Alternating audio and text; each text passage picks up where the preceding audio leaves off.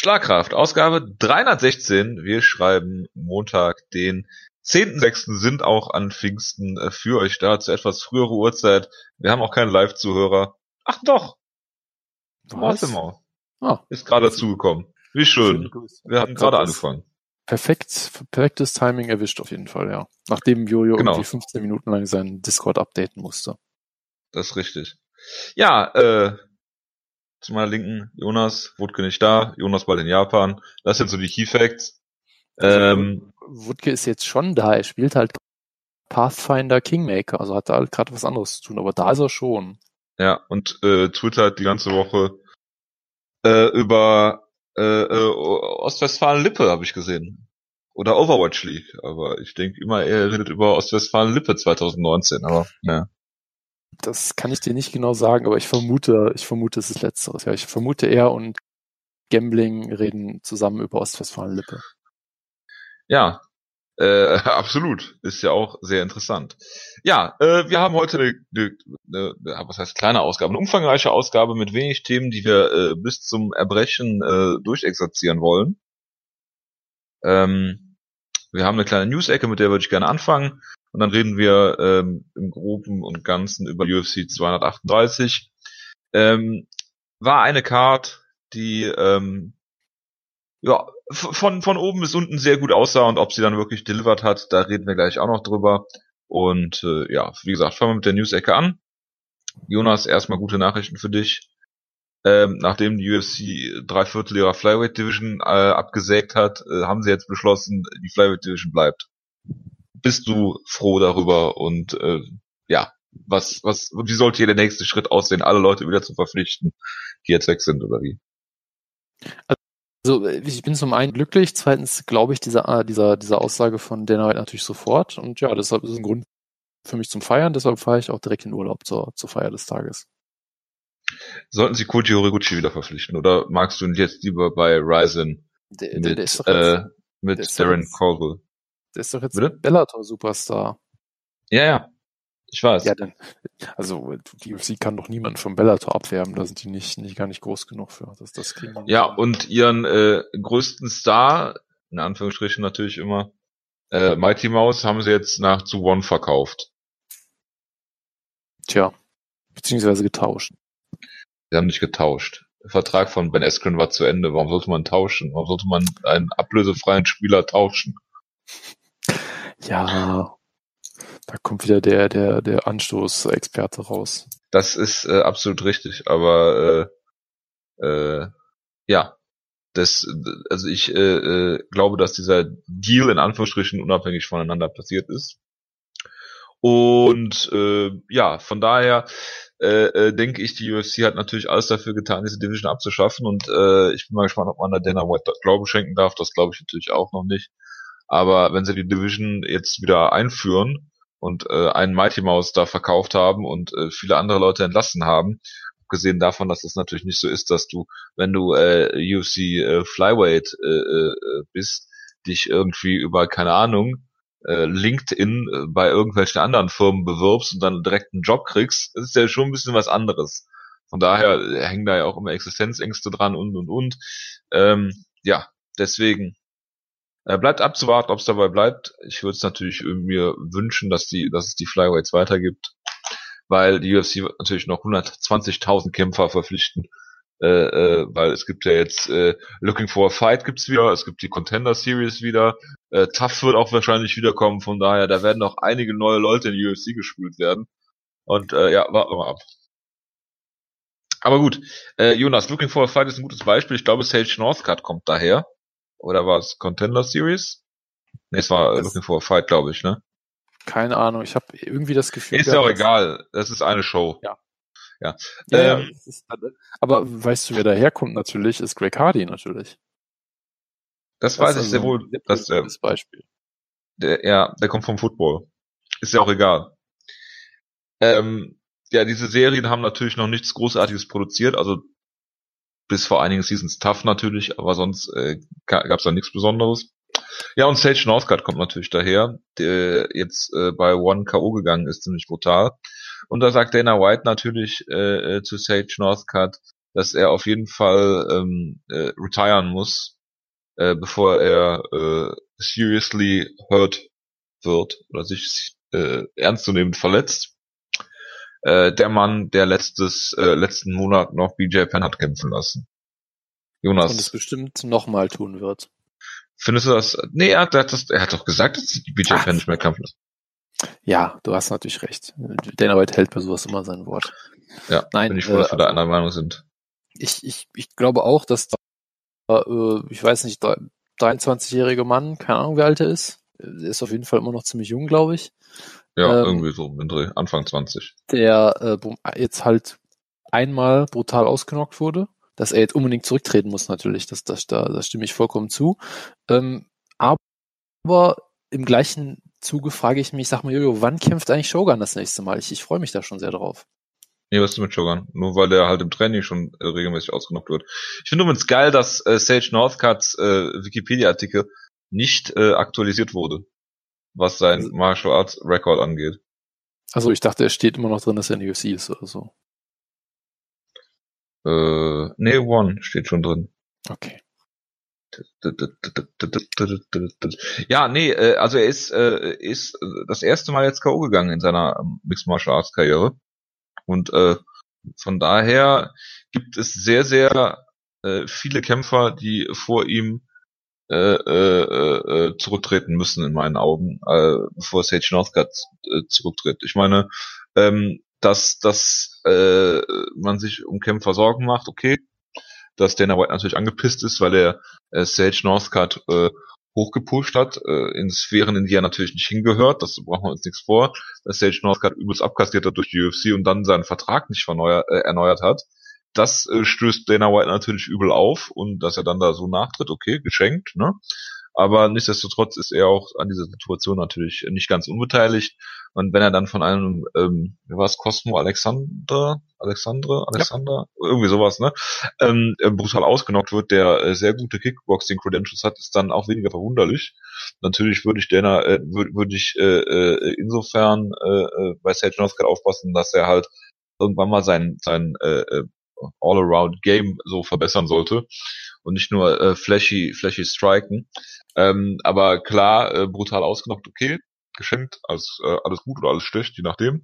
Aber ähm, direkt, direkt einen Rücktritt fordern, wenn jemand einmal K.O. geht, ist halt auch ein bisschen übertrieben. Ne? Gerade wenn man Dana White ist und äh, im Glashaus sitzt und nicht mit Steinen schmeißen sollte. Man fragt mal Chuck, fragt mal Shogun, hast du gerade gesagt, Nogera-Brüder, äh, also die Liste, BJ Penn. Frag mal Michael Bisping nach dem GSP-Kampf. Genau, Michael Bisping, also, der beim GSP-Kampf ausgenockt wurde und zwei Wochen später in China gegen Kevin, Kevin Gastelum äh, ausgenockt wurde. Und äh, ja, also ähm, Aber, da gibt's einige, einige Beispiele, die man da anführen kann. Deshalb, Jojo, würdest du mir nicht zustimmen, dass es sehr, sehr gut für Sage Northcutt ist, dass er jetzt aus den Klauen der UFC raus ist und jetzt endlich bei einer Promotion camp, wo es nur um das wirkliche Budo geht, nur um die Martial Arts, nur um die Ehre und eben nicht nur um ja. die Brutalität und, und das Geschäft, sondern dass er eben so eine, so eine, so eine ehrhaften Promotion ist. Ja. Er wird von komplett Asien gesehen bei ja, jeder ja, Show. Und klar. dann ist halt auch, es ist, gucken halt viel mehr Leute, äh, wie du schon gesagt hast, der Voodoo-Gedanke. Und es ist halt, wenn du so halt ausgenockt wirst, das kann halt passieren gegen echte Mixed Martial Arts Kämpfer. Ähm, das ist halt nicht so eine Schande, wie wenn du in der UFC per Rear Naked Joke gegen Mickey Gall verlierst. Das, das kriegt ja keiner mit. So sieht's wohl aus. Gut. Äh, was habe ich noch? Habe ich, hab ich ein Joe Rogan Zitat tatsächlich? Jonas. Äh, die Leute wollen. Bitte? Oh Gott, habe ich gesagt. Ähm, die Leute wollen äh, Francis Ngannou gegen Andy Ruiz, das ist äh, der äh, Heavyweight äh, Champion im Moment im Boxen. Äh, nur zu deiner Info, der jetzt äh, Anthony Joshua K.O. geschlagen hat vor ein paar Wochen. Ja, ich äh, genauso sehr im Boxen sehen wie äh, Mayweather gegen McGregor. Würdest du ihm da zustimmen? Sorry, wen hat er jetzt als Gegner nochmal angefordert? Ich habe gerade äh, einen Aussetzer. Francis Ngannou gegen Andy Ruiz im Boxen. Naja, also ich meine, äh, ich, ich glaube, aktuell wird es viele Boxfans geben, die nicht wissen, wer Francis Ngannou ist. Oder wenn die ein bestimmtes Video von Es gibt auch einige Box es gibt auch einige Boxfans, die nicht wissen, wer Andy Ruiz ist. Das ist korrekt, aber wenn du denen einfach das Video zeigst von, von Ngannou an der Punching Machine, dann, dann äh, ist das ein Ja. Millionenkampf auf jeden Fall. Ist klar. Ja. Ja, ich fand ja auch geil, dass äh, Stipe, als er noch äh, Champ war, äh, die ganze Zeit äh, AJ herausgefordert hat. Und äh, ja, ich ver- verstehe das ganze Cross-Promotion nicht. Ich verstehe überhaupt nicht, was im Moment passiert im MMA und im Boxen, dass, äh, dass die ganze Zeit irgendwelche äh, Boxkämpfe für MMA-Kämpfer gefordert werden. Es in der UFC äh, 43 Bells gibt, die von drei Leuten gehalten werden, gefühlt. Also irgendwie ist das alles ähm, eine sehr, sehr komische Richtung, in die das Ganze geht. Dann hast du einen äh, Interim-Champ wie äh, Tony Ferguson, ja, dem sie äh, wegen einer Verletzung den, den äh, äh, Gürtel wegnehmen und der jetzt keinen Gürtel hat und dem sie äh, alles, also alles in ihrer Macht Stehende tun, damit er keinen Title-Shot kriegt, aber gut, da kommen wir gleich noch zu. Gut. Äh, eine Kampfankündigung, Jonas. John Lineker gegen Rob Font. Mir kommt das die ganze Zeit so vor, als hätte es den Kampf schon mal gegeben. Kann das sein? Kommt mir gerade irgendwie sehr Der, bekannt weil, vor. kann sein, dass er mal angekündigt war oder irgendeiner von sich von, von den beiden sich verletzt hat. Ich weiß es nicht. Auf jeden Fall äh, klingt das ja erstmal nach, einem- nach einem schönen Kampf. Also ich meine, John Lineker, John fucking Lineker macht immer Spaß. Äh, Rob Font ist ja eigentlich auch ein sehr unterhaltsamer und ziemlich guter Kämpfer und ja, warum nicht? Äh, und ja, die haben schon mal gegeneinander gekämpft. Äh, Mai 2016. Ähm, von Ja. daher, äh, Kannst mal sehen, wie relevant John Lineker ist, dass man das nicht mal weiß. ja, also ich meine, John Lineker hat ja letztens auf Twitter mehr oder weniger um seine Entlassung gebeten, meine ich, ne? Dass er gesagt hat, er hat fünf Kinder und die UFC bookt ihn nicht und er muss seine Kinder ernähren und dann gibt ihm entweder Kämpfe oder feuert ihn so in der Art. Ja, jetzt haben sie ihm halt einen Kampf gegeben. Ähm, aber ja, ist jetzt so, so spannend ist es jetzt natürlich nicht, weil das halt beim ersten Mal eigentlich eine relativ klare, klare Sache ist. Aber gut, Lineker ist ja auch nur ähm, wegen einer Verletzung. Zu klaren Sachen, die Rematches sind, äh, äh, kommen wir ja gleich noch zu. Gut, Jonas. Machen wir es kurz, äh, kürzen die News-Ecke hier ab und reden über UFC 238, äh, Cejudo gegen äh, Moraes. Wir haben uns äh, letzte Woche darüber unterhalten, dass viele mögliche Kampfausgänge äh, denkbar sind. Es war so, dass äh, hier Cejudo in der ersten äh, Runde ziemlich verprügelt worden ist von, von Moraes.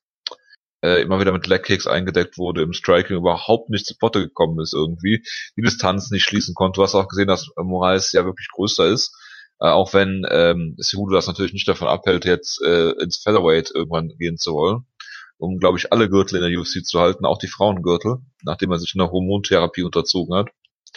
Ähm, und dann äh, denke ich, äh, ja, hat hat Cejudo irgendwie äh, es, es geschafft, was wenige Kämpfer schaffen, ähm, so komplett äh, irgendwie äh, in den Kampf wieder sich reinzufuchsen. Ähm, konnte die Distanz viel besser schließen, äh, hat äh, äh, Moraes äh, im, im Stand ziemlich verprügelt. Der hat natürlich auch noch konditionelle Probleme, äh, cuttet viel Gewicht. Ähm, allein, ich weiß nicht, ob es in der zweiten oder in der dritten Runde war, dass, dass Moraes einen Takedown versucht hat, der natürlich einfach an Cejudo abgeprallt ist, hat halt schon gezeigt, dass, dass Moraes irgendwie halt entweder völlig am Ende war oder ähm, ähm, gebrochen oder wie auch immer, ähm, moralisch zumindest, aber wir reden ja nicht über die Psyche der Kämpfer und dann hat Cejudo ihn hier einfach äh, äh, äh, dann äh, am Boden mit Schlägen eingedeckt und ohne Ende verprügelt. Man hätte den Kampf in meinen Augen auch schon vorher stoppen können, äh, weil hier auch klar war, dass, dass äh, Moraes da nicht mehr rauskommt. Und äh, eine tolle Leistung ist jetzt äh, der Champ Champ, die Division, äh, die äh, eigentlich abgeschafft werden sollte und jetzt doch nicht abgeschafft wird, äh, ist ja auch noch der Champ. Also ähm, hat sich die UFC mal wieder irgendwie äh, selbst äh, ins Bein geschossen, so hier. Äh, ähm, von daher denke ich mal, ähm, er wird den Titel niederlegen und irgendeiner, den man nicht äh, auf dem Zettel hat, wird den Titel gegen Joseph Benavides gewinnen äh, im Flyweight und äh, von daher äh, ja auf der einen Seite ist natürlich gut, bis jetzt äh, ist, dass du mit Cejudo einen starken Champion hast, dass der jetzt im Flyweight auch noch Champion ist, okay. Wenn er jetzt den Bantamweight-Gürtel abgibt, macht das auch alles keinen Sinn. Also irgendwie ist es äh, sehr, sehr, sehr, sehr merkwürdig jetzt in der Situation, der die UFC ist. Ich meine, wenn Moraes gewonnen hätte, hättest du den gehabt, okay, wäre Cejudo wieder runtergegangen, wäre vielleicht Ja. die bessere Option gewesen. Aber gut, äh, Cejudo ist ein guter Kämpfer. Ähm, äh, man hat ihn ziemlich schnell ähm, hoch hochgebuckt, hat man ja im ersten äh, Mighty Mouse Kampf gesehen, wo er gesang- und klanglos ähm, äh, untergegangen ist. Jetzt hat er eine knappe Split Decision gegen gegen Mighty Mouse gewonnen, die viele bei ihm hatten. dann äh, hier äh, Epo TJ Dillashaw im Flyweight besiegt, okay. Ja. Aber äh, selbst der letzte Zweifler sollte jetzt eigentlich überzeugt sein, äh, wenn er hier Marlon Moraes, der in der UFC durch äh, alles durchgerannt ist bisher, jetzt bis auf seinen ersten Kampf, ähm, der ihn hier äh, so in der ersten Runde unter Druck gesetzt hat und das sind halt wirklich, ist halt wirklich äh, so, so eine so eine Star Star-making Performance im Bantamweight, also bitte. Ne? Aber äh, er hat er hat äh, hier wirklich den Schalter umgelegt und äh, äh, den Kampf äh, dann noch gefinisht, wunderschön. Und von daher, ja, er ist äh, ziemlich unerträglich so, wenn man ihn äh, abseits des Oktagons äh, so sieht und zuhört. Aber äh, von daher, äh, äh, trotz alledem ist das eine super Leistung hier von ihm gewesen und ja, ist jetzt zu Recht der äh, Champ. Champ, Champ, Champ. Ja, also es, es, es war halt echt ein bizarrer Kampf irgendwie, weil ähm, ich hatte mich leider gespoilert im Vorfeld durch den verdammten Korean Zombie, der irgendwie im Trainingscamp von Cejudo ist. Ähm, deshalb wusste ich schon, dass er gewonnen hat. Und dann, dann habe ich halt diese erste Runde gesehen und dachte dann so, hä? Wie hat, wie hat Cejudo denn diesen Kampf, wie, wie, wie hat ihr denn diesen Kampf bitte nochmal gedreht? Weil er halt so schlecht eigentlich, also, oder Moraes halt so gut aussah. Der war, halt, Moraes war halt so eiskalt, hat ihn so auf Distanz gehalten, mit Kicks eingedeckt. Ähm, nachher ist ja auch rausgekommen, dass Cejudo irgendwie sich auch noch schwer verletzt hatte, am Michel, der komplett rot und geschwollen war und dachte wirklich, für manchen dieser Kicks erbricht gleich zu du denkst du so, hey, okay, wie soll er hier nochmal zurückkommen? Äh, und war es halt wirklich ein komplett anderer Kampf in der zweiten Runde auf einmal. Und auf der einen Seite natürlich sehr beeindruckend von Cejudo, der halt auch gezeigt hat, dass er den nominell besten Striker der Division, würde ich einfach mal sagen, einfach mal im Stand auch besiegt hat. Das ist natürlich unfassbar beeindruckend. Ähm, und gleichzeitig denke ich mir halt auch so ein bisschen, was ist denn bei Moraes passiert, weil er ist halt irgendwie komplett auseinandergefallen und ich weiß auch nicht, also er hat auch schon. Er hat den Kampf ja auch diktiert, du kannst jetzt auch nicht sagen, dass ja, es irgendwie genau, so genau. lief, ne? Genau, und ich meine, er ist ja auch durchaus jemand, der hat schon über fünf Runden gekämpft, natürlich auch in Kämpfen, die er kontrolliert hat und so, aber ich fand auch diese Erklärungsversuche, dass er so viel Gewicht cuttet und deshalb keine Cardio hat, fand ich halt auch schwierig, weil das habe ich bisher von ihm zumindest noch nie so in der Form gesehen, aber gut. Ähm, vielleicht ja, wenn er jetzt, wenn er jetzt äh, Takedown gefressen hätte und die Sudo auf ihm draufgelegen hätte die ganze Zeit, hätte ich das ja noch verstanden, aber der Kampf lief ja auch im Stand weiter, ne? Ja, genau. Oder vielleicht hat er halt wirklich einen Schlag getroffen und war danach nicht mehr derselbe. Es alles Mögliche sein. Aber es war halt auf der einen Seite natürlich extrem beeindruckend von Cejudo, dass er halt, also dass, dass der halt einen unglaublichen Willen hat. Das ist ja all, sollte allen ja bekannt sein, seit, schon seit seinen Ringertagen. Er hat ja auch irgendwie, äh, was er da bei der. Grind embraced. Ach so, was von bei den Olympischen Spielen damals, ja. Ähm, und das, das sollte ja klar sein, aber ähm, dass er halt auch die, die Fähigkeiten dazu hat, den Kampf nochmal zu drehen, das ist halt schon extrem beeindruckend. Ich glaube, viel davon kommt darauf zurück, dass er einfach schneller war. Und ich glaube halt, ne, klar, so, so ein Schlag ist auch im Zweifel schneller als ein Low-Kick, äh, gepaart mit seinem Geschwindigkeitsvorteil und dass er halt dann, dann Moraes unter Druck setzen konnte. Trotzdem fand ich halt die Art und Weise, wie Moraes darauf reagiert hat, fand ich schon ein bisschen merkwürdig. Ja, also zum Beispiel, dass jetzt ein so eigentlich herausragender Striker wie Moraes scheinbar überhaupt keine Antwort auf einen Muay Thai Clinch hat und die Antwort von ihm war ja eigentlich wirklich nur, ich versuche die Knie mit meinem Kopf zu fressen, so. Und damit äh, äh Cejudo das Knie zu brechen oder so, keine Ahnung. Also er hätte ja, da ja gerade im Clinch, ja. genau. Und da, ich meine, er hatte ja gerade im Clinch überhaupt keine Antwort. Es kann ja auch einfach sein, dass Cejudo so unfassbar stark und also physisch kräftig ist, dass man da einfach nichts machen kann. Keine Ahnung, aber es war halt schon so ein bisschen merkwürdig irgendwie. So als jemand, der halt so viele Moraes-Kämpfe schon gesehen hat, habe ich so so einen, einen Absturz bei ihm halt noch nie erlebt. Äh, das, das war schon irgendwie ja interessant auf jeden Fall. Ähm, soll natürlich nichts von, von Cejudos Leistung wegnehmen, hat sich wahnsinnig zurückgekämpft, hat dann auch einige wunderbare Aktionen ausgewählt, also wer ihn im Stand verprügelt hat, dann dieser Anaconda-Choke war absolut großartig. Ähm, ja, stimmt, wo ich dachte, der ist drin, dann ist er einfach los. Ja, und dann halt das, aber dass er halt auch wirklich so hergeht und den Kampf halt in den letzten der, der Runde noch finisht, das war halt schon, ja, das war äh, unfassbar beeindruckend auf jeden Fall. Und der ist zu Recht jetzt, wird er sicherlich als ein Pound-for-Pound-Kämpfer irgendwie würde ich immer noch sagen, dass er viele Leute gegen Mighty Mouse verloren hat. Er hat trotzdem halt einen relativ engen Kampf mit Mighty Mouse gehabt. Muss man auch erstmal schaffen. Äh, und jetzt halt Dillashaw ausnocken, Reis äh, ausnocken, das ist halt schon extrem beeindruckend. Und halt auch nicht selbstverständlich, weil es gab halt viele Leute, die Cejudo abgeschrieben hatten, Anfang an fast schon. Hatte ja durchaus, sag ich mal, ein, ja, einen holprigen Start in die Karriere.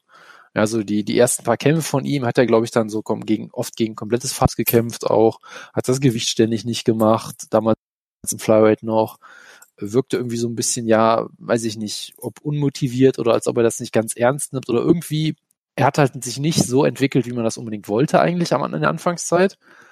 Das hat sich dann ja geändert, als er in die UFC, da hat es halt, klar, der eine großes gegen, gegen Mighty Mouse kann halt jedem auch passieren, auch keine Schande natürlich, ne, dann der Kampf gegen Benavides hat er viele Leute schon gewonnen, also seitdem ist er ja wirklich top.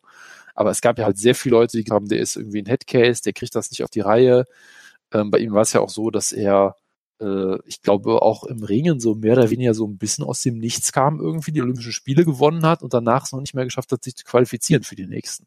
Also da war ja auch diese, diese, ähm, ja, diese, diese, diese Consistency irgendwie so ein großes Problem. Ähm, und, und dass er das jetzt hier mittlerweile so, so souverän macht, ist halt schon extrem beeindruckend. Er ist natürlich weiterhin der nervigste Kämpfer seit Tito Ortiz und ist absolut furchtbar. Aber Tito, Tito ist doch nicht nervig. Tito ist einfach furchtbar. Ja, okay. Aber der war entertaining. Ja, okay, Tito, ja, okay, über Tito kann man gut lachen. Ich kann halt über Cejudo noch nicht mal lachen. Also wenn ich diese Videos von, von den Waynes sehe, denke ich mir so, oh Gott, nee, schnell, schnell liest. So. Hm. Aber naja, so, so ist es halt, aber ey, er hat sich jetzt verdient, dann kann er auch so lange mit irgendwelchen Schlangen und, und was auch immer rumrennen, wie er will. Wenn er solche Kämpfe abliefert, dann kann ihm das irgendwie keiner absprechen. Halt ich kann, Punkt, ich kann ihm das gerne absprechen, das ist überhaupt kein Problem. okay, Jojo kann ihm das absprechen, das ist, das ist gut. Ähm, äh, also er ist King of Cringe, kann man das so sagen. Nachdem er mit seinem komischen äh, Königsoutfit mit Magier-Tricks raus kein Mensch verstanden hat, was das soll. Aber gut. Ja, es ist, es ist, ähm, ja, und also letztendlich beeindruckt Leistung. Ich frage mich halt, Jojo, unterm Strich, ich frage mich nur noch eine Sache so wirklich. Ja. Was hat sich Marlon Moraes Mutter da nur gedacht? Also was wird sie gedacht haben, als sie diesen Kampf, weil das war ja äh, äh, nach der zweiten Runde, glaube ich, ähm, das, das Cornering von, von Moraes, was ich auch sage, wo der Typ ihn nur die ganze Zeit anschreit, was soll deine Mutter von dir denken oder so, reiß dich mal zusammen, wo ich mir denke so, hm, okay, also gut, so, so, so, äh, Corner-Psychologie ist ja immer so eine Sache, äh, ja. für manche mag das auch funktionieren, ja. Wir reden äh, ja gleich noch halt, über die beste Corner im Business. Sarah genau, ich, ich habe da, ich, ich hab da halt wieder irgendwie an äh, Henry Hooft gedacht, der dann Rumble Johnson sowas zuschreit wie Don't give up oder und er daraufhin aufgibt. Also, naja. ja, genau. Ja, Henry Hooft ist ja sowieso dein Lieblingstrainer seit dem, seit dem äh, Mizugaki-Kampf. Naja, also da, das sowieso ist natürlich Wo er Sean Soriano, den besten Striker, den die Kickbox-Legende Henry Hooft jemals trainiert hat, der 0 und 3 der UFC war dann äh, und entlassen wurde, sagen und klanglos. Aber gut, das ist eine andere Geschichte. Äh, die äh, Henry Hooft äh, ist natürlich, fürs Qual ist natürlich nur der zweitbeste Striking-Trainer im Sport. Äh, hinter John Kavanagh, der jetzt ja diese Woche erklärt hat, man soll, man soll keine One-Twos zeigen. Das wäre ich weiß, ich weiß auch nicht, ob John Kavanagh wirklich ein Troll ist. man kann es manchmal mal nur hoffen, aber ich glaube ich glaube nicht dran. Ich meine, sein, sein Kämpfer, Conor McGregor, ist derjenige, der die vielleicht besten One-Twos im Sport schlägt. Und die auch sehr häufig von Nate Diaz gefressen hat, aber ja. Ja, auch. Aber ähm, äh, äh, ja, es ist halt John Kavanagh, ne? Also äh, ich habe ja äh, vor ewigen Zeit mal eine Diskussion über das äh, Straight Blast Gym der UFC äh, äh, äh, äh, in Irland mit UFC Announcer äh, Andy Friedlander äh, gehabt ja, in so einem die, komischen die Club in Berlin. Legendären Szenen, ja. Ja, als äh, Wutke gesagt hat, ich solle Andy Friedlander nochmal auf Hal Pendred ansprechen. Ja, das waren noch Zeiten wo ich dann gesagt habe, vielleicht ist das Gym das Falsche für gute Kämpfer und du hast einfach nur einen sensationell guten Kämpfer mit Conor McGregor, der da kommt. So. Mein Gunnar Nelson ist natürlich vielleicht das andere Beispiel, aber der kommt ja auch nicht so richtig zu Potte irgendwie. sagen, dass die Zeit dir bis, bis, bis dato recht gegeben hat eigentlich. Eigentlich schon, ja. Gut, äh, Cejudo soll jetzt kämpfen gegen, gucken wir gleich. Valentina Shevchenko gegen Jessica Ai. Ich hab's den, also ich habe den Kampf nicht gesehen. Hast du den Kampf ganz geguckt oder nur den Knockout gesehen? Äh, ich habe so gut wie alles geguckt, glaube ich. Ich glaube, ich habe irgendwie die erste Minute verpasst oder so. Irgendwo habe ich gesehen, dass äh, jemand auf Twitter geschrieben hat, irgendwo hat Mirko Krokop gerade Gänsehaut. Also irgendwo auf der Welt, nicht irgendwo am Körper, um das nochmal richtig zu stellen. Äh, aber äh, ja, Jonas, äh, das war doch ein äh, Headkick wie aus dem Lehrbuch. Ja, also das war natürlich perfekt gemacht und vor allem halt auch von der ersten Minute der ersten Runde an vorbereitet, weil sie halt, glaube ich, direkt am Anfang drei, drei sehr harte Bodykicks gelandet hat, die auch wirklich wunderbar geklatscht haben. Dann hat sie halt Ei zu Boden genommen, am Boden kontrolliert und dann kam halt, glaube ich, in der zweiten, dann war die Runde halt größtenteils eigentlich vorbei. Und dann in der zweiten Runde kam halt noch, ich glaube, ein oder zwei Bodykicks und du merkst halt natürlich auch immer schon, Ei zusammenzuckt so ein bisschen, weil klar, wenn du von Shevchenko in den, in den Körper getreten wirst, äh, das wird sich nicht gut anfühlen. Ähm, naja, dann, der Woodkick kennt bestimmt wieder irgendwelche Fetische, wo sich das gut anfühlt. Nee, ich glaube, es fühlt sich auch nicht gut an, aber es löst dann irgendwelche Emotionen aus, die dann durch den, wie auch immer, das wär, würde jetzt zu tief führen, äh, müsste man genau erklären. Äh, aber ich glaube, es, ich glaube, es würde auch in diesem Fetisch darum gehen, dass man, dass man, äh, dass man äh, Genuss daraus zieht, dass man Schmerzen erleidet. Also ich glaube, ah, okay, Schmerzen verstehe. man schon noch. Schmerz ähm, ist die Konstante. Ja, die Frage ist, was man daraus macht. das ist bei Schlagkraft auf jeden Fall, Schmerz ist immer die Konstante, ja. ja. Äh, nee, und dann, dann hast du ja auch in diesem, in diesem Replay absolut wunderbar gesehen, dass da halt dieser Kick kommt und Ai reagiert ja noch, also sie merkt ja irgendwie schon noch, dass da ein Kick kommt, unterbewusst oder wie auch immer. Und sie reagiert, indem sie Hände runternimmt, um halt den Bodykick zu blocken. Ähm, wird da halt erwischt mit einer Headkick-Variante, die ich so auch noch nicht häufig gesehen glaube ich, irgendwie, weil es war wirklich Fuß auf den Schädel so ungefähr. Also ich, ich glaube so der, der Best-Case-Szenario, wo man immer sagt, wäre ja eher, dass man mit dem, mit dem äh, Knöchel trifft. Am Schienbein, oder? Ja, Schienbein an die Schläfe, oder? Ja, genau, Schienbein meint er natürlich, genau. Weil beim Fuß kann man sich natürlich. Knackt! ja, mit dem Schienbein. Hast dann Head, Headkick gecheckt. Den, den Fuß kann man sich natürlich auch leicht brechen bei sowas. Äh, und ja, aber so, so auf den Schädel habe ich so in der Form auch noch nicht gesehen es wirkt ja auch so ein bisschen, als würde Jessica Eidern so ein paar Millisekunden so noch so, so, so im Äther schweben, wo man ganz weiß, ob sie jetzt fällt oder nicht. Und dann fällt sie halt doch und fällt sehr hart und ist dann auch komplett weg. Zum Glück wurde dann nicht noch nachgeschlagen, auch, auch äh, faire Geste. Oh, und ja, das war, ich sag mal, das war das, was Shevchenko auf jeden Fall brauchte hier, weil ich meine, sie war halt, äh, was, was war Jessica Ei äh, plus 1600 Underdog oder sowas 650, in der Quote oder? 1600, ich bitte nicht. Das sind ja mit Sarah-Werte. Naja, also sie war, ich guck mal nach, sie war auf jeden Fall sehr, sehr deutlich äh, äh, Underdog. Und da war halt für mich auch klar, okay, Shevchenko, es reicht halt nicht, wenn sie sie die ganze Zeit zu Boden nimmt und kontrolliert oder klar gewinnt oder was auch immer. Ne, wenn du halt so einen eindeutigen Kampf hast gegen eine äh, Hautlerin, die sich den, den Titelshot natürlich verdient hat, durch drei Siege in einer extremen Division, aber trotzdem, ähm, dann brauchst du halt als, als Titelträgerin, die die UFC auch so ein bisschen promoten will, du brauchst dann irgendein Statement. Ähm, und von daher ähm, äh, hat sie das hier, hat sie das hier auf jeden Fall sehr gut gemacht. Ähm, ja, die, die Quote auf der Checks geschlossen mit minus 1696. Das sind 1,06 auf äh, Deutsch quasi. Also das ist schon, ist schon sehr deutlich auf jeden Fall. Ähm, und ich, ja, wenn ich du glaube, einen Euro wettest, kriegst du sechs Cent. Wieso, ja, genau. Ähm, und ja, das war halt das, was sie auch in dem Sinne gebraucht hat. Und ich meine, das war vielleicht einer der besten Knockouts des Jahres, auf jeden Fall einer der spektakulärsten, einer der furchterregendsten auch, wenn man sich anguckt, wie lange Jessica danach noch liegen blieb. Und natürlich äh, Joe Rogan, der ausführlichst im Replay nur immer darauf hingewiesen hat, wie ihre Beine anfangen zu zucken. Das wäre auch für Woodkin Höchstgenuss gewesen. Wahrscheinlich, ähm, habe ich auch gedacht, bei dem Knockout. Ja.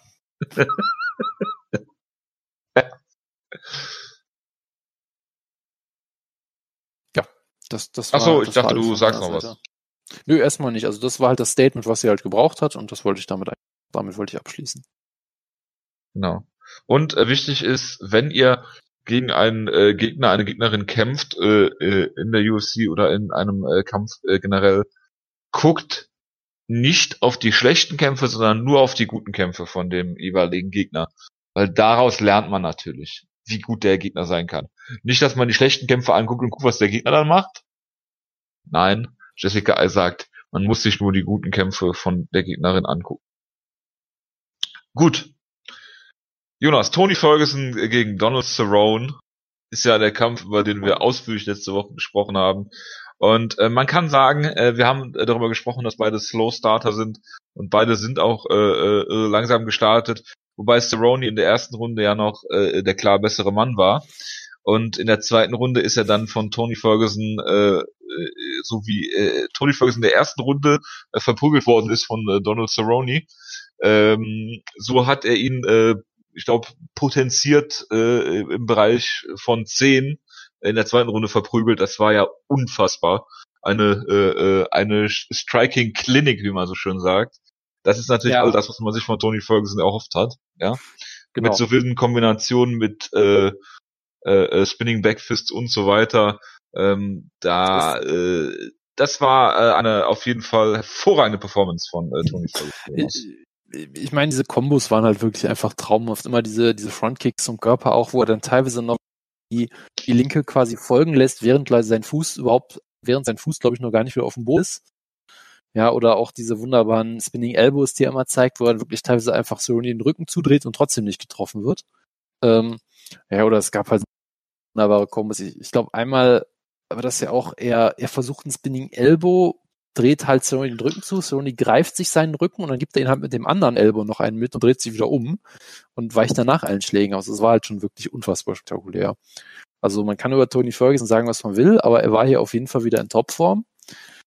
Hat ja auch irgendwie, äh, ich glaube, 200, 200, 200 Strikes in 10 Minuten äh, äh, äh, ge, ge, gezeigt ja, und irgendwie die Hälfte getroffen, also halt auch vollkommen wieder. Ähm, und von daher, ich bin jetzt nicht unbedingt traurig darüber, dass der Kampf jetzt geendet ist, weil ich glaube, das wäre von Cerrone für Cerrone nicht gut ausgegangen, sagen wir es mal so. Äh, der auch schon geblutet hat aus 17 Wunden gefühlt. Ähm, ich meine, die Art und Weise, wie es ausgegangen ist, natürlich nochmal eine andere Sache, aber ich glaube, ähm, am Gesamtausgang hat das jetzt nichts geändert. Ähm, Im Gegenteil, Cerrone kann ja froh sein, dass er durch die dritte Runde noch äh, angetreten Genau, im Prinzip ist. schon. Und der hat halt jetzt so ein bisschen noch so diese Plausibility, ne? Er kann halt sagen, ja, der Sieg Niederlage zählt ja nicht so richtig oder so. Also eigentlich ja, ist das ist gut von der UFC gebuckt, kann man sagen, ne? Ja, ja, also der Dana White wird wieder Booker des Jahres, weil das vollkommen zu Recht auch. ähm, Auf jeden Fall. Nee, das war schon, das war schon äh, äh, so äh, ein wunderbarer Kampf auf jeden Fall. Auch unfassbar hohes Tempo von beiden. Wie gesagt, die erste Runde war noch ziemlich ausgeglichen. Ich weiß halt nicht, ob ich Sony so klar vorne gesehen habe unbedingt. Auf jeden Fall besser gestartet, sagen wir es mal so. Ich habe ähm, es kann natürlich auch sein, dass ich Cerrone nicht so stark erwartet habe, aber ich fand schon, dass er die erste Runde knapp gewonnen hat. Kann man sicherlich drüber nachdenken, ja. Also ich müsste, ich müsste mir wirklich nochmal genauer angucken. Ähm, aber äh, was halt eine, diese Dynamik, die sich halt entwickelt, ja, weil Tony Ferguson lässt dir halt überhaupt keinen Platz zum Atmen oder auch nur zum Nachdenken. Und er gibt halt so ein Tempo vor und baut so einen Druck auf, da kann halt kaum jemand mit klarkommen. Und selbst jemand, der, der so gut ist wie Cerrone, der, ich glaube auch wirklich, dass das der beste Cerrone ist, den wir je gesehen haben. Ich glaube, er hat seine, seine Schwächen so gut kaschiert, wie er es überhaupt nur kann. Ja, er hat also wieder mal einen Takedown halt, geholt. Äh, also ich glaube, er hat auch sehr viel an sich gearbeitet. Ich glaube, ein Cerrone von 2011 hier schon deutlich schneller er hat ja, also ich glaube, er hat ja ihm immer noch auch in der zweiten Runde durchaus noch solide Paroli gebieten teilweise, auch wenn er natürlich klar verloren hat. Gebieten? Aber das war schon äh, geboten, ja. ja. Ich, ich, gebiete dir, ich gebiete dir gleich auch Sachen. Das macht ähm, nichts. Nee, aber äh, von daher äh, war das eine wunderbare Leistung eigentlich von beiden und ja, äh, dass Dana White sagt, dass er immer noch nicht sicher ist, ob Tony Ferguson jetzt einen Title Shot kriegt, ist natürlich, äh, ja, läuft, läuft, würde ich sagen. Würde ich auch so machen. Tony Ferguson hat sich das noch nicht verdient. Muss noch, muss noch mindestens zwölf andere Leute besiegen. Ja, ähm, es ist äh, an Lächerlichkeit hier nicht mehr zu überbieten, was, was Dana White sich hier erlaubt. Ich verstehe den Kleinkrieg mit Tony Ferguson nicht. Ich meine, der scheint privat natürlich ziemlich viele Probleme zu haben und äh, nicht der sympathischste Zeitgenosse zu sein, um das mal äh, so zu formulieren. Das ist jetzt nichts, nichts, was Arbeit sonst stören würde, wirklich, oder? Äh, ich weiß, ich sag's ja nur, ich beurteile das ja jetzt äh, äh, als Kämpfer und nicht diese ganzen anderen äh, Faktoren, ne? Weil äh, die UFC verpflichtet Greg Hardy, herzlichen Glückwunsch dazu, ne? Ähm, Tony Ferguson hat äh, mit 13 Siegen jetzt, glaube ich, die zweite oder drittlängste UFC-Siegesserie überhaupt hinter Anderson Silva und GSP, wenn ich mich nicht irre. Äh, kann auch sein, dass ich mich irre, aber sie ist auf jeden Fall die äh, längste aktive UFC-Siegesserie.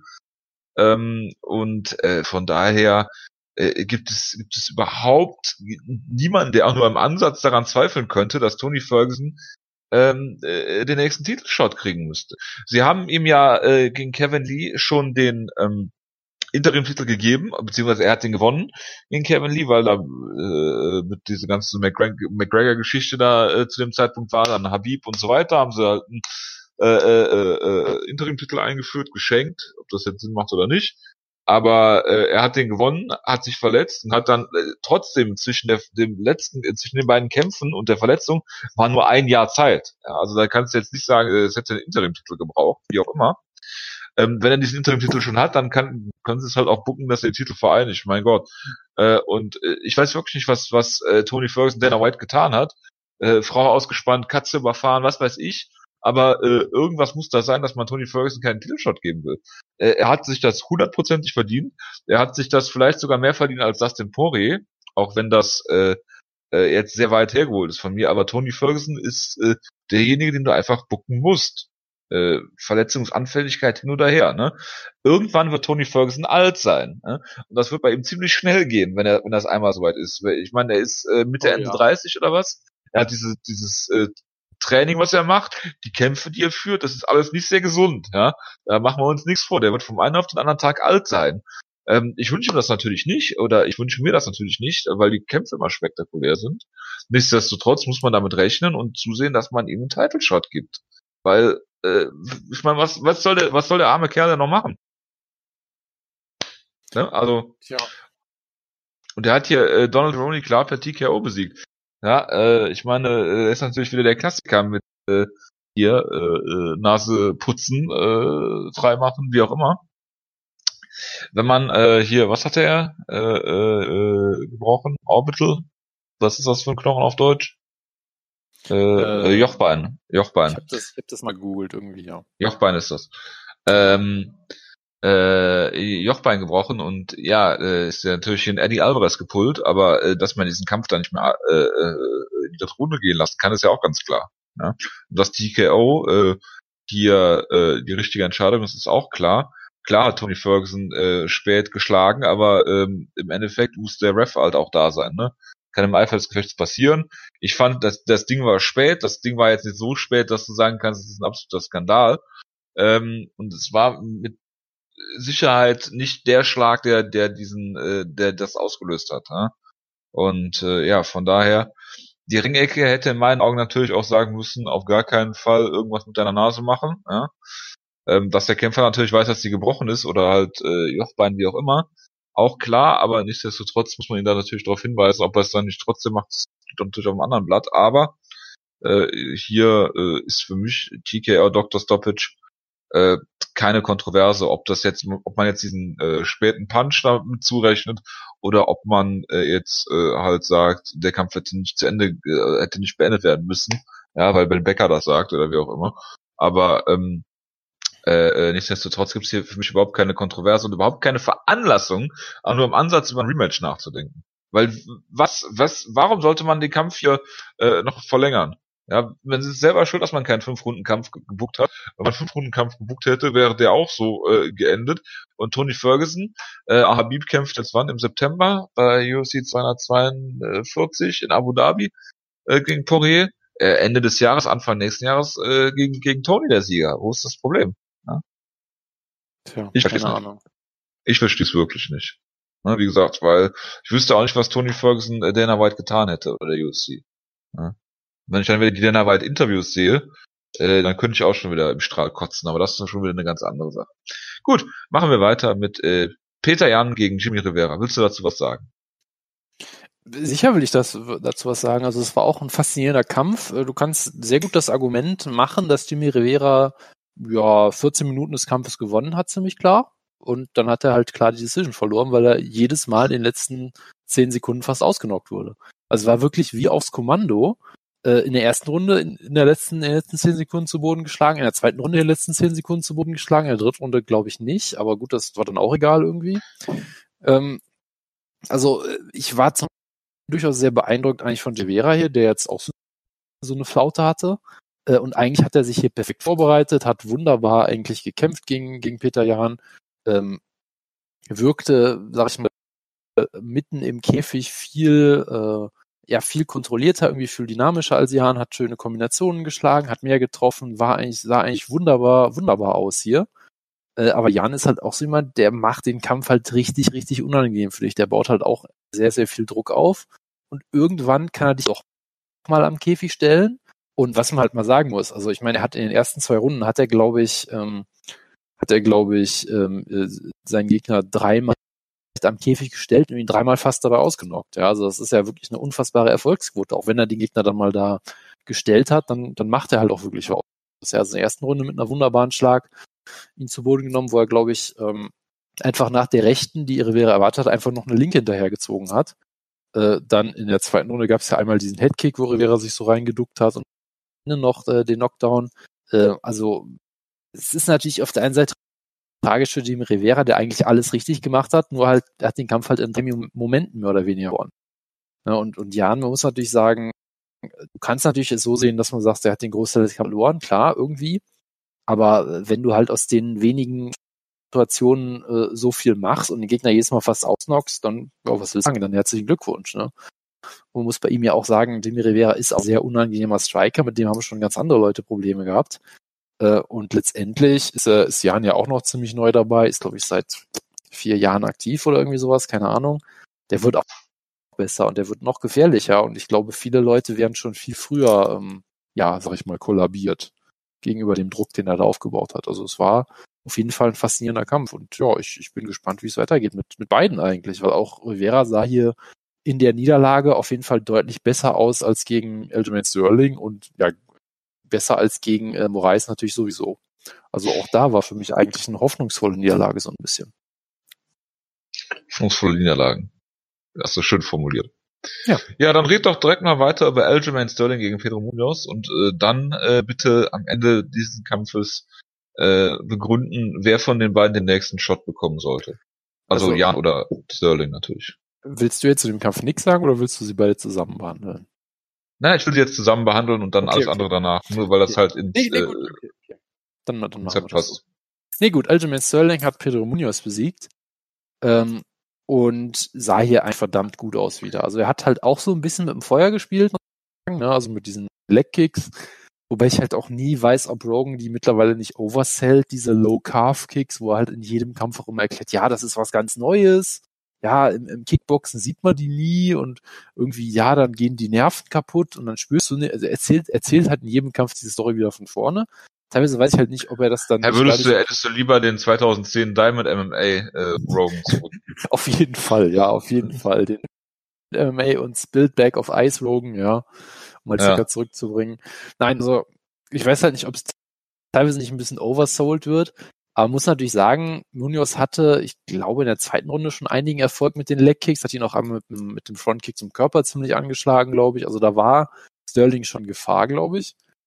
Trotzdem hat das halt insgesamt sehr, sehr souverän gemacht eigentlich. Ähm, und man muss auch wieder sagen, Peter Munoz ist ein unfassbar unangenehmer Kämpfer.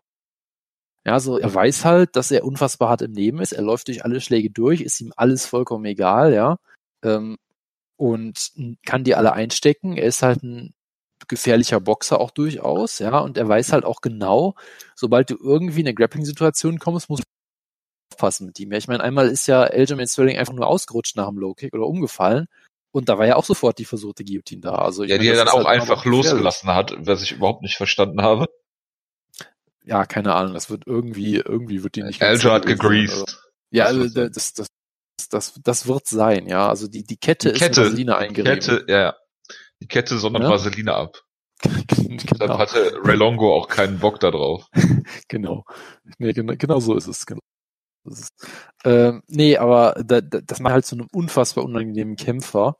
Äh, und das hat er eigentlich mit Bravour hier gemacht. Also ich meine, wie, wie gut er hier teilweise aussah, gerade mit seinem Boxen, ja, so wunderbar kreative Kombinationen, äh, irgendwie äh, Slip und Drip, würde Mike Goldberg jetzt sagen, ja. Also äh, wunderbar, auch das gekämpft mit, mit guten Kicks eigentlich auch. Und selbst wenn er halt Probleme hatte mit seinem, du hast ja auch gemerkt, äh, dass Munoz das gemerkt hat, dass er große Probleme hatte mit dem linken Bein war es, glaube ich, und dann die Low Kicks ansetzen wollte und er hat sie ja kaum mehr bringen können, weil er halt Aljamain Sterling dann die Stance gewechselt hat, äh, andere Sachen gemacht Was hat. Was er übrigens in der ersten Runde schon gemacht hat. Joe Rogan, Idiot, weißt du, als noch gar keine, als, als noch überhaupt nicht darum ging, dass Leckkicks gezeigt wurden, ja. Ja, aber. Oh, der wechselt die Stance wegen den Low Kicks. Gottes Willen, ey. Ja, Hat der überhaupt schon mal einen Aljamain Sterling Kampf gesehen? Offensichtlich nicht, aber gut. man, man weiß es nicht. Also, was ich damit ja nur sagen wollte, ist, äh, gerade diese, diese Fluidität macht die natürlich sehr, sehr schwierig auszurechnen. Und halt auch, er hatte durchaus Probleme im Kampf, das würde ich, kann man, denke ich, festhalten, aber er hat halt sehr souverän darauf reagiert. Also ich glaube halt auch, dass Aljamain Sterling vor ein paar Jahren vielleicht ein bisschen Panik gekriegt hätte, irgendwie oben in Bein und oder weiß ich nicht, oh, der Bodyshot und dann vielleicht ihm der Kampf irgendwie aus der Hand geglitten wäre oder so. Aber hier hat er es ja wirklich absolut souverän dann nach Hause gefahren, das ganze Ding. Ähm, und wie gesagt, für mich sah er im Stand, also ich würde sagen, es war die beste Leistung seiner Karriere so ein bisschen. Also gerade halt gegen so einen gefährlichen Gegner so gut auszusehen, sicher dann nach Hause zu schaukeln letztendlich, ähm, so solide und, und Ja. ja, auch sauber im Stand auszusehen. Ich meine, wir haben ihn früher ein bisschen mit Phil Davis verglichen, weil er halt diese komischen Kicks gemacht hat aus riesiger Entfernung und halt überhaupt keinen Boxen hatte und dann halt versucht Takedowns zu, zu holen, was halt überhaupt alles nicht so 100% gepasst hat miteinander. Und jetzt sieht er halt Ja. wirklich aus wie ein Elite Bantamweight und deshalb für mich auch klar wie der neue nächste Titelherausforderung. Ja. Ja, bitte. Absolut, da bin ich, äh, bin ich ganz bei dir. Ähm, er hat das, äh, wie du schon gesagt hast, wunderschön gemacht mit den ganzen Weitbewegungen, mit dem, mit dem Boxen, was er wunderbar gezeigt hat. Hat im Nachhinein auch gesagt, ähm, er hat in der zweiten, dritten Runde oder Ende der zweiten, Anfang der dritten äh, äh, Runde nicht mehr so richtig ähm, äh, äh, den, den, den Rhythmus aus der ersten Runde gehabt, weil er halt auch ne, gemerkt hat, äh, Pedro Munoz kann auch hart zuhauen. Und bevor er dann halt äh, ja, den Knockout sucht oder wie auch immer oder dann irgendwelche komischen Aktionen zeigt und sich dann äh, äh, eine Guillotine pullt oder wie auch immer, ähm, hat das halt auch ruhig gehen lassen. Ne? Ich meine, ähm, äh, Moraes hat den K.O. Äh, gehauen oder geheadkickt, ähm, äh, sehr brutal. So muss man dazu sagen, dass das auch wirklich äh, äh, bitter ist, Short Notice Marlon Moraes zu kriegen und sich auf einen anderen Gegner vorzubereiten. Ähm, nichtsdestotrotz äh, finde ich auch, auch ich habe den äh, Peter Jan Kampf nicht gesehen, aber äh, Peter Jan ist auch noch relativ jung, wie du schon gesagt hast, 26 glaube ich. Eljo hat jetzt eine, eine etwas längere UFC-Karriere, äh, sogar irgendwie College Roommate von John Jones oder was auch immer. Ähm, er hat einen wunderbaren äh, Kampf hier gezeigt, dass du wirklich siehst, die die Entwicklung, die, die er nimmt, stetig äh, äh, äh, setzt er stetig weiter fort. Äh, sehr guter, geringer, guter Grappler. Ähm, und äh, von daher äh, denke ich, dass er sich hier einen Shot verdient hätte gegen Cejudo. Und das ist auch auf dem Papier zumindest ein sehr, sehr interessanter Kampf. Es ist auf dem Papier auch der furchtbarste Trash-Talk, den man sich vorstellen kann. Das ist der Ähm, großartigste Trash-Talk, den man sich vorstellen kann.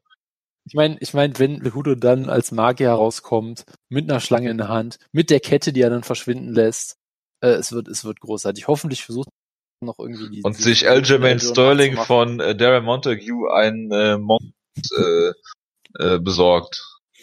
Ein Mungo.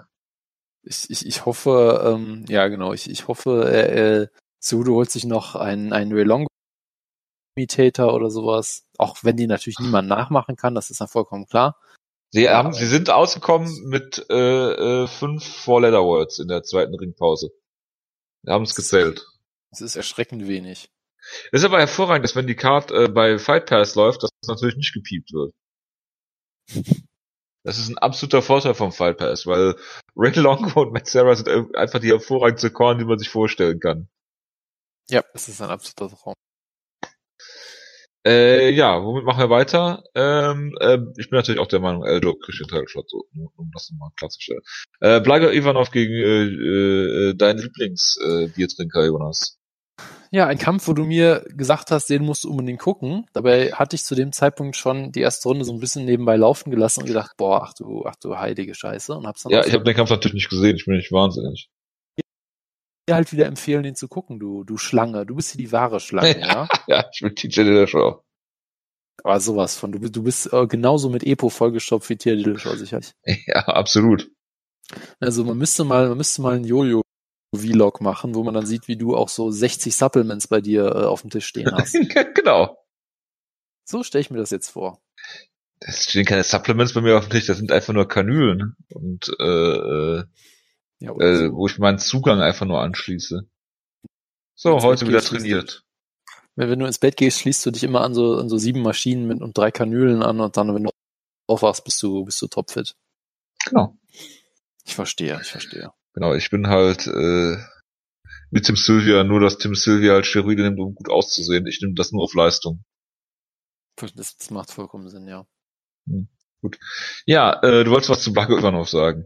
Und äh, äh, äh, Tui äh, Vasa. Äh, nein, wollte ich natürlich nicht. Schade. Dann rede ich jetzt über Tatjana Suarez gegen Hina Anzarov.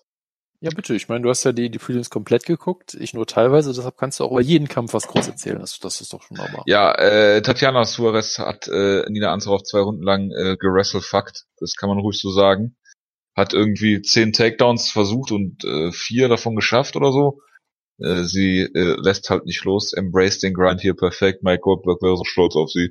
Ist halt eine Weltklasse-Ringerin ähm, eine nicht so gute Grapplerin, wie ich finde. Ähm, das ist halt ein Unterschied zu, zu einem äh, Aljamain Sterling zum Beispiel, der vielleicht nicht so gut im Ringen ist, Ne? Ich glaube, der ist Division 3 sogar, muss man, muss man natürlich immer dazu erwähnen. Aber ähm, halt ein sehr guter Grappler, Top-Control-Grappler. Und Suarez hat immer versucht, irgendwie die Half-Guard zu kriegen, hat sich so richtig wohlgefühlt in der Guard, deshalb konnte Nina Anzorov immer mal wieder aufstehen, wurde natürlich wieder zu Boden genommen. So, und in der dritten Runde hat er dann halt äh, Suarez äh, keine Luft mehr und hat die Takedowns halt nicht mehr, nicht mehr richtig hinbekommen. Dann hat Anzorov sie halt im Stand ziemlich verprügelt. Wenn der Kampf noch länger gegangen wäre, hätte Nina Anzorov den locker gewonnen, bin ich mir ziemlich sicher. Äh, von daher, Suarez ist äh, natürlich eine absolute Gefahr für jeden in der Division mit diesem Ring, äh, was sie, äh, was sie ohne Zweifel hat. Und äh, aber kardiomäßig war es jetzt keine gute Leistung. Äh, sie ist natürlich auch noch nicht so lange im MMA, muss man dazu sagen. Aber äh, nur Ringen alleine reicht nicht. Man sagt, glaube ich, ein Brown Belt in Jiu-Jitsu oder was habe ich gehört. Aber pff, ja, schwierig. Für Anzorov bestand halt auch nie irgendwie Gefahr, äh, gefinisht zu werden. Äh, sie war halt äh, äh hier irgendwie ähm, ja, Position over Submission mäßig unterwegs, ne? Und von daher, ja, keine Ahnung, was ich dazu sagen soll. Es war eine dominante Performance in der ersten beiden Runden, in der dritten Runde, naja, genau das Gegenteil. Also mehr Schaden hat man sich halt in der Anzahl auf angerichtet. Also ich man kann natürlich sagen, natürlich zwei Sachen. Zu einen halt, dieser, dieser Suarez Hype Train ist jetzt halt so ein bisschen, ja, hat ein bisschen Verspätung, ja wegen einem vorausfahrenden Zug oder wegen Kindern auf dem Gleis oder wie auch immer, äh, musste da ein bisschen, musste da ein bisschen langsamer fahren. Das sind wieder äh, Anspielungen, die kein Mensch zum Glück versteht. Hast, hast du noch nie Kinder auf dem Gleis gehabt oder was? Also bitte. Nein, aber. Ich war selten das, Bahn zum Glück. Ja, das ist wirklich der. der ich schicke meine Kinder immer in den Bahngleisen spielen. Das, das, damit tust du uns allen einen großen Dienst, ja. Ähm, ja. Nein, nein aber ich meine, es gab ja viele Leute, die sie jetzt schon als äh, Herausforderin gesehen haben und die Top-Gefahr für, für, die, für den Titel und so. Das muss man jetzt sicherlich, die, die Topkämpferin, genau, das muss man ja sicherlich ein bisschen hinten anstellen. Ja, also sie wird jetzt nicht auf, auf anhand dieses Siegs einen Title-Shot kriegen oder sowas in der Art. Ähm, das ist halt die eine Sache. So hingehend ist der Hype-Train halt so ein bisschen entgleist oder so ein bisschen, ist ein bisschen zum Stehen gekommen. Man kann natürlich auch spekulieren, dass es halt eine wichtige Erfahrung für sie ist. Ich meine, Nina Ansaroff ist jetzt auch, hat sich mittlerweile echt gemausert. Ich meine, sie hat jetzt erst zuletzt Claudia Gadelia besiegt, glaube ich, in ihrem vor, ne? Also ich mhm. meine, die, die ist auch durchaus ziemlich gut da, darin geworden, sag ich mal, äh, Takedowns zu stoppen, dich zu zermürben zu stopfen, und dich dann zu bestrafen. Ja. Ne? Also ich meine, es ist jetzt ja auch keine Schande, sie hat ja immer noch gewonnen. Ne? Also man kann natürlich auch sagen, dass das jetzt so eine, so eine äh, Lessons learned ist, dass man jetzt halt sagt, okay, sie hat jetzt ein paar Sachen gesehen, an denen sie noch arbeiten muss. Das heißt, sie braucht dann halt vielleicht noch zwei, drei Kämpfe. Man kann sie jetzt nicht direkt gegen Andrade stellen oder so. Aber vielleicht, vielleicht lernt sie dann raus und wird dann halt noch besser. Also ich meine, das ist jetzt auch mal keine, keine, keine schlimme Sache. Von daher äh, warten wir mal ab, wie es in den nächsten Kämpfen weitergeht. Äh, also das, das äh, absolut. Ja, wie ich gesagt, meine, ist halt Sache, eine Gefahr, aber auf der anderen Seite halt auch noch genau, ich meine, Potenzial nach oben. Ja, bitte. Die, ein, die eine Sache ist, müsste sie halt eigentlich mal in fünf das Problem ist halt, das wäre dann halt entweder ein Titelkampf, was jetzt zu früh wäre, oder es wäre halt ein Main Event, dann wäre es halt kein besonders guter Main Event. Ne? Also ich meine, es wäre dann halt wieder so ein bisschen wie, was haben sie jetzt letztens gebuckt? Jermaine Durandamy gegen Lad oder irgendwie sowas als ein Main Event, wo auch alle dachten, okay. ja, das ist ein Problem. Ist das kein Kampf, den du gerne im Main Event sehen würdest? Ähm, ich, ich würde den gerne über sieben Runden sehen. Bin jetzt auch nicht repräsentativ, oder? Jonas, bist du noch da? Äh, ich hoffe schon, ja. Bin ich noch da? Gut, man, man weiß ja nie. Nee, ich, ich weiß es auch meistens nicht, ob ich noch da bin oder nicht. Äh, gut, dann äh, Alexa Grasso hat äh, im Stand äh, Karolina äh, Kowalczyk unfassbar verprügelt. Das war schon nicht mehr schön mit anzusehen, wenn man äh, Carolina mag, so wie ich. Calvin Cutter, möchtest du darüber reden, hat Ricardo Lamas äh, dem Erdboden gleich gemacht mit einer wunderschönen 1-2-Kombination. Ja, ich meine, das war ein wunderbares Finish und man kann natürlich sagen, dass jetzt ähm, Lamas so ein bisschen auf dem Downswing ist, ja klar. Und wenn Lamas verliert, dann meistens per K.O., aber trotzdem natürlich eine sehr beeindruckende Leistung. Kevin Ketter, den ich auch äh, durchaus schon auf dem Schirm habe, ja. Ich möchte, ich möchte ihn jetzt noch nicht Halbkämpfer nennen, aber ich, ich bin durchaus beeindruckt von ihm. Ähm, ja, gönn, gönn, ihm, gönn ihm noch so eine 15 Minutes of Fame, bevor du ihn hypst. Dieser Kampf gegen Shane Burgos damals war zum Beispiel sehr sehenswert. Gegen Moicano sah jetzt, ah, er verloren, aber sah jetzt auch nicht so schlecht aus. Also das ist durchaus schon ein sehr interessanter, sehr interessanter Kämpfer. Ich meine, The Boston Finisher ist jetzt nicht der beste Nickname vielleicht, den man sich vorstellen kann, aber hey. Ist der ähm, beste Nickname, den ich mir vorstellen kann. Okay, gut, das, das sagt einiges über deine Vorstellungskraft aus, aber nun gut. Ich verstehe nicht, was du damit meinst. Warum wirfst du mich hier so unter den Bus? So machen wir das doch bei Schlagkraft. Wir werfen uns alle mal gegenseitig unter den Bus, als wäre ich Dana White und als wärst du Tom Ferguson. Halt genau. Genau. Ich wüsste nicht, wer ich ungerner sein würde. ja. Das, ja. Ja, also äh, du, du musst gleich noch während des Tatorts gleich noch so ein paar Stahlrohre aus so ein paar Stahlrohre eintreten als als das Training. Ja, ja, wenn ich gleich auf meinem äh, Backsport äh, balancierend äh, äh, zwei Langhanteln in die Höhe recke und dabei äh, hier ein äh, 20 Liter Bierfass am Kopf jongliere und daraus trinke äh, also, und dabei Tatort gucke, ja. Du, du, hast, du, ja? du hast zwei Möglichkeiten. Möglichkeiten. Ja, entweder du trainierst, wie gesagt, während, während dem Tatort diese, diese Ferguson-eske Art, oder du musst schnell vor dem Tatort noch dir den, äh, den Schnee in die Einfahrt schaufeln. Das dir aus, was dir ja, wo ist denn hier die nächste Skihalle? Neues. Ja. Das wird schwierig. Wird knapp, wird knapp, würde ich sagen.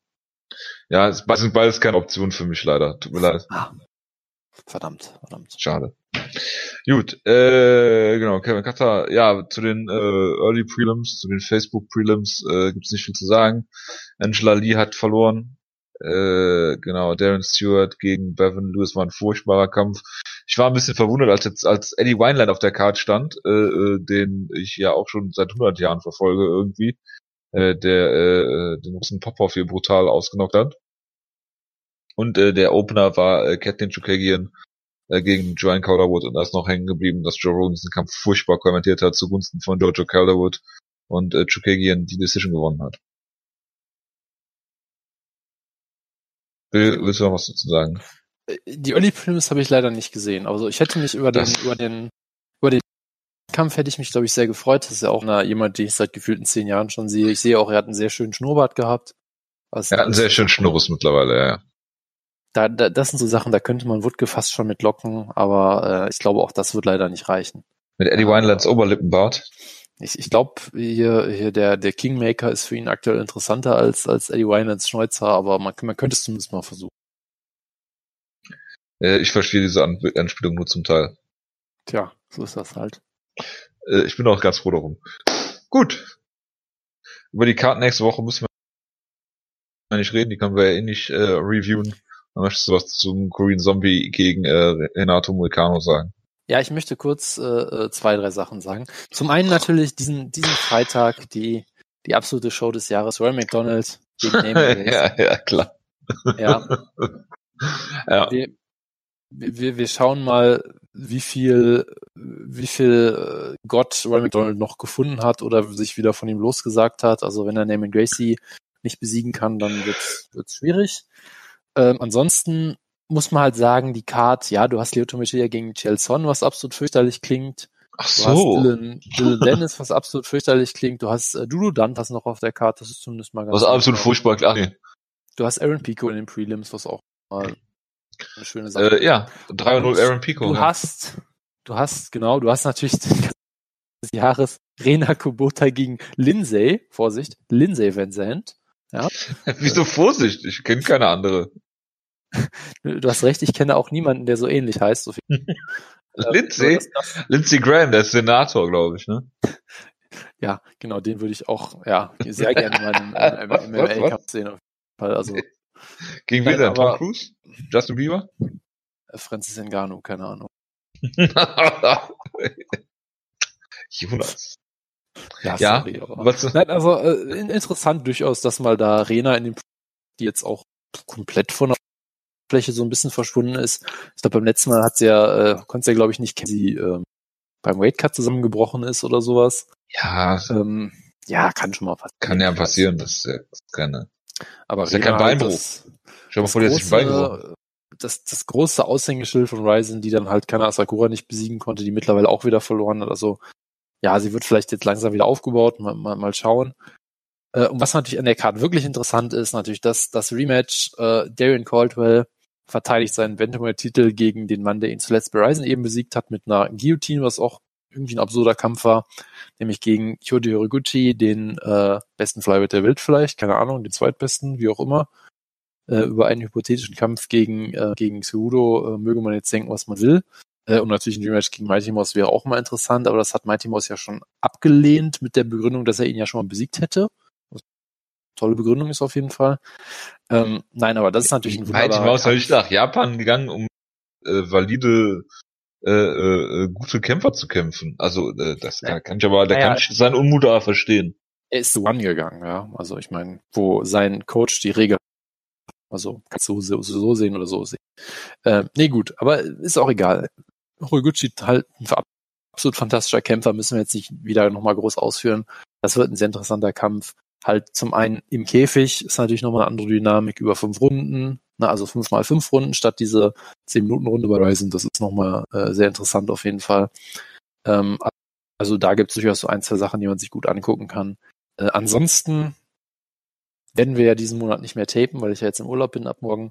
Ähm, deshalb, ich glaube, so wahnsinnig viel ver verpasst man, wie gesagt, auch nicht. Äh, das große Comeback natürlich der Dana White Contender Series, da werden wir sicherlich ausführlich drüber reden im Juli, wenn ich wieder da bin. Ähm, ja.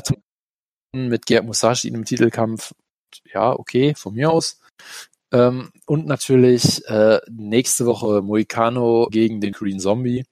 Das ist auch ein sehr interessanter Kampf, wo es mir irgendwie ein bisschen, bisschen Sorge bereitet, dass das äh, Korean Zombie hier vielleicht klar outstriked wird oder so, aber auch ja, sehr spannender Kampf, der, der sehr unterhaltsam werden sollte. Da kann man sich auch, äh, man auch gut reinschauen. Ähm, Reinfuchsen.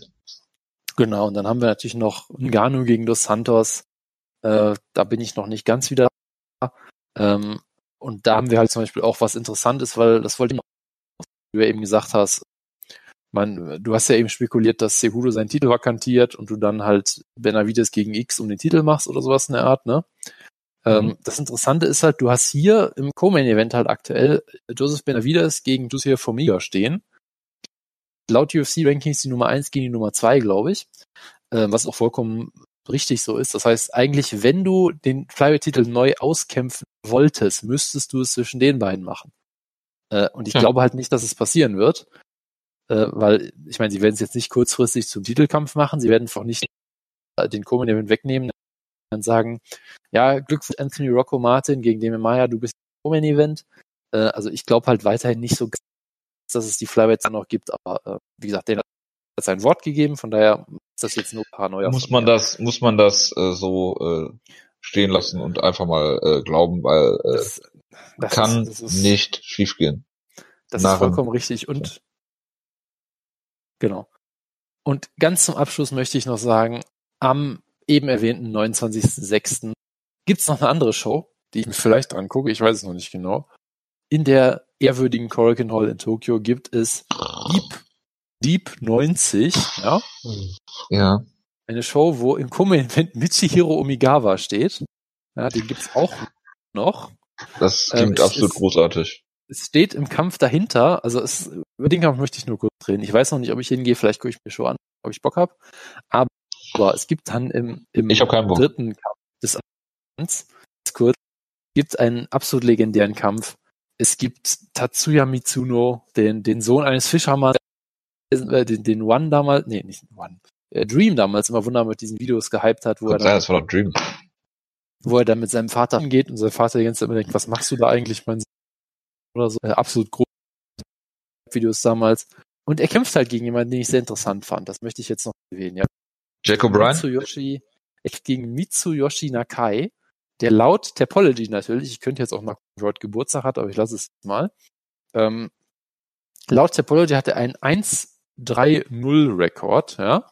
Ich möchte jetzt seinen, über seinen Kampfrekord reden, weil ich den sehr faszinierend finde. Das habe ich per Zufall rausgefunden. Er hat sein Debüt gehabt, Fighting Network Zest, was auch sehr schön ist, eine sehr schöne Promotion.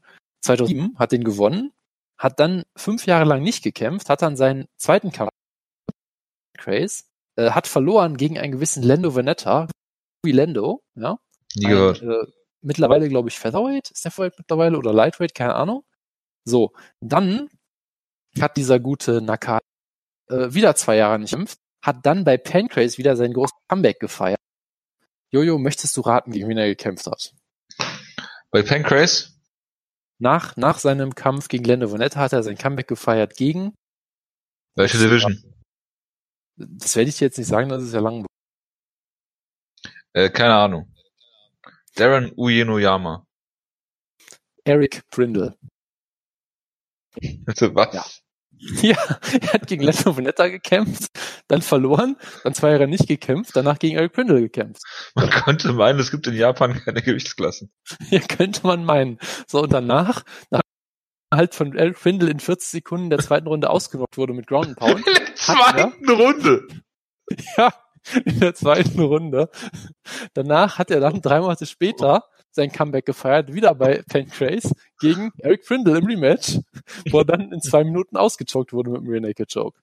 So, und jetzt kämpft er halt zu, kommt er halt zurück gegen Tatsuya Mizuno. Und wieder Ach, nach. ich dachte Grudge Match wäre angesagt. Nee, nee, nee, wieder nach, jetzt hat er wieder vier Jahre Pause. Jetzt kämpft er gegen Tatsuya Mizuno. Also, allein wegen diesem Kampf möchte ich da jetzt irgendwie hin. Das ist schon, ist schon ein sehr großartiger Rekord. Aber gut. Ja, aber stell dir mal vor, du könntest Eric Prindle live sehen. Ja, dann wäre wär ich natürlich sowieso da, aber der ist ja leider nicht da. Dann, äh, dann würde ich mir auch ein Front Row Ticket gehen. Ach ja. Hauptsache Paul Buentello hat, äh, hat gegen äh, Eric Prindle äh, gekämpft. Und äh, ich weiß nicht, warum ich das jetzt erwähne, aber ich glaube, es ist, weil ich ein Flashback hatte äh, zu Don't Fear Me, Feel the Consequences, weil diese Woche so unerträglich war, was äh, Cringiness angeht. Irgendwann ist auch auf Twitter geschrieben. Aber gut. Jonas, ja. ich bedanke mich recht herzlich für deine Aufmerksamkeit. Äh, ich wünsche dir viel Spaß in äh, Südkorea. Ja, fast, fast. Ja, ich finde es schade, dass ich den äh, Matt Wyman-Kampf äh, alleine gucken werde und äh, alleine darüber reden muss, mir selber. Ist aber kein Problem. Äh, wir hören uns dann in irgendwie einem Monat wieder oder was? Äh, warte mal, was ist denn der nächste Pay-Per-View? Äh, am 6. glaube ich, 6. 7. oder so, kann das sein? Oder 7. 7. keine Ahnung. Bist du dann schon wieder da? Ja, da bin ich. Da bist du schon wieder da, ne? Ja, ja. 6. 7. Ja, ja, genau. Ja, natürlich John müssen wir Jones. das große, das große Review machen. Wie hat Thiago Santos John Jones ausgenockt? Da freue ich mich schon sehr drauf. Thiago, Thiago Big Monster. Ja. Ja, nee, Holly Holm er. gegen. Nicht der, okay. Ach stimmt, Holly Holm kämpft jetzt im Bantamweight. Was machen die jetzt mit dem Titel? Also mit dem Featherweight. Ist ja auch egal. Ist ja auch egal. Benavid äh, Masvidal gegen Ben Askren. Oh Gott. Herrlich. Blachowitz gegen Lock Rockhold. Sanchez gegen Kierster. Ach, hervorragend. Sean O'Malley. Oh. Naja, gut. Äh, alles klar. Dann äh, verabschiede ich mich an der Stelle, wünsche euch einen, eine gute, kurze Arbeitswoche und wir hören uns äh, irgendwie in einem Monat wieder oder so. Mal schauen. Bis dahin, macht's gut. Ciao, ciao. Ciao, ciao.